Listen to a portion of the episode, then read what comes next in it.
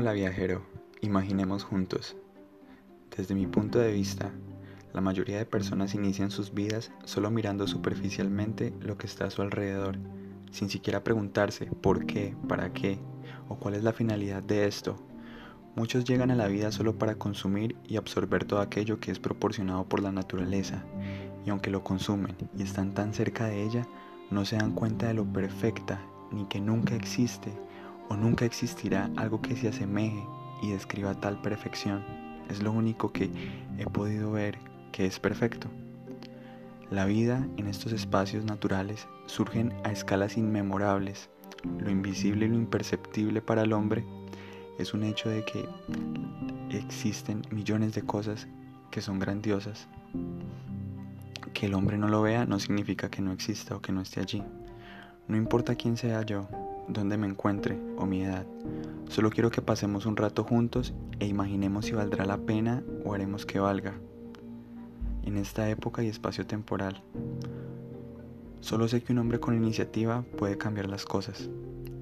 Una de mis tantas ideologías es que todos, tú, yo, cualquier ser humano, puede ser tan físico, químico y matemático como lo desee. No es necesario estudiar en una escuela prestigiosa para ver la vida desde otra perspectiva, el grado de complejidad, como muchos dilemas actuales, es puesto o antepuesto por la sociedad. De una forma más sencilla, el orden y el equilibrio de la vida se centra en estas materias, lo infinito, lo infinito, aquello que es medible e incalculable, lo dinámico, lo estático, lo volátil y lo inamovible. A mi concepto, si el hombre no estuviera inmerso en la matemática, no existiría un orden, no existiría un cálculo, ni sabríamos dónde iniciar o dónde terminar. Si el mundo no estuviera regido por las leyes físicas, que el hombre trata de controlar o ha controlado a lo largo del tiempo, los bloques de las casas estarían volando y no existiría la vida como la conocemos. Es solamente por poner un ejemplo. En mi mente existen muchas contradicciones en cuanto a la química. En la época antigua fue entretenimiento de muchos hombres y científicos, pero también fue la causa de muerte de cientos de ellos. Así que me limito a imaginarme solamente lo bueno, de cómo han creado compuestos y sustancias que han sido de mucho apogeo o de mucha ayuda a la humanidad. Bueno, ese es el capítulo número uno de mi bitácora. Cuando regrese, quizá algo haya cambiado en mi vida, quizá sea el mismo. En fin, no importa. Solo espero que cuando lo escuches, o si nos encontramos en un lugar, espero que seamos alguien mejor y te deseo muchos éxitos e imaginemos juntos. Gracias.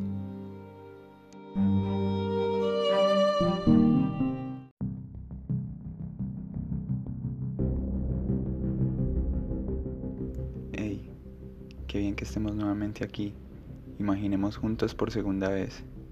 Bueno, como acordamos en una anterior ocasión, podemos ser unos eruditos en materia, en las ciencias básicas, en matemática, en física y en química.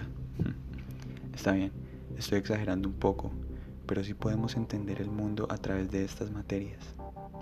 En un futuro hablaremos de fórmulas, de factores complicados, de diferentes variables que existen. Por el momento solo me limitaré a que nos conozcamos un poco. Es importante señalar que la lógica de las ciencias es tan compleja como la emocionalidad. Cuidado, no digo que sea complicada, digo que es compleja, que posee muchas variables de análisis lo complicado es que es difícil de entender en cualquiera de sus formas. Podemos entender la matemática, la física y la química. Muchos académicos han dividido estos componentes, tanto la lógica como la creatividad, en subsistemas de la percepción humana. Algunos dicen que la mitad de nuestro cuerpo es lógico y que la otra mitad es creativa. La lógica la utilizamos para problemas confusos, para cálculos y variables. Lo creativo lo utilizamos para escribir y para las artes que poseemos como seres humanos. Para ser honesto, no creo que sea correcto dividir estas dos materias en dos. Para ser lógicos, debemos aplicar cierto grado de emocionalidad y de satisfacción, tanto como para ser creativos, debemos, así imaginemos miles de miles de cosas, pueden ser aterrizadas por la lógica. Aunque es cierto, que ambos extremos existen personas que cruzan estos límites, como Albert Einstein, o algunos escritores grandiosos como Julio Verne. No es que esté mal cruzar estos límites, en realidad los respeto demasiado y los admiro. Muchos de ellos han hecho grandes cambios y han hecho grandes aportes a la sociedad como la conocemos. Entonces, estaría bien decir que solo dividen estos factores para comprender su significado y sus variables de manera independiente, pero en sí cada uno es el mismo. En el presente siglo, todas las ideas que no son compartidas con el receptor son equívocas. Ahora diré un pequeño secreto. Si eres demasiado creativo, en exceso, e imaginas situaciones fuera del alcance de otras, puedes ser un loco o en su defecto se van a reír de ti.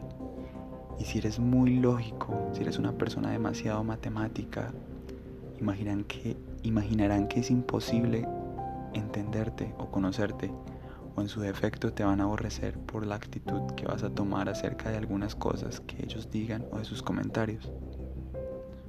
No es que insinúe que se deba tener un equilibrio, solo quiero invitarte a que seas quien eres, no importa qué o cómo la diferencia que tienes y lo que eres es el límite en el cual se es humano o se es un ser humano. Quiero invitarte a que seas quien eres y que explotes la mayor cantidad de tus habilidades. Te agradezco por estar aquí y tener una excelente noche. Gracias.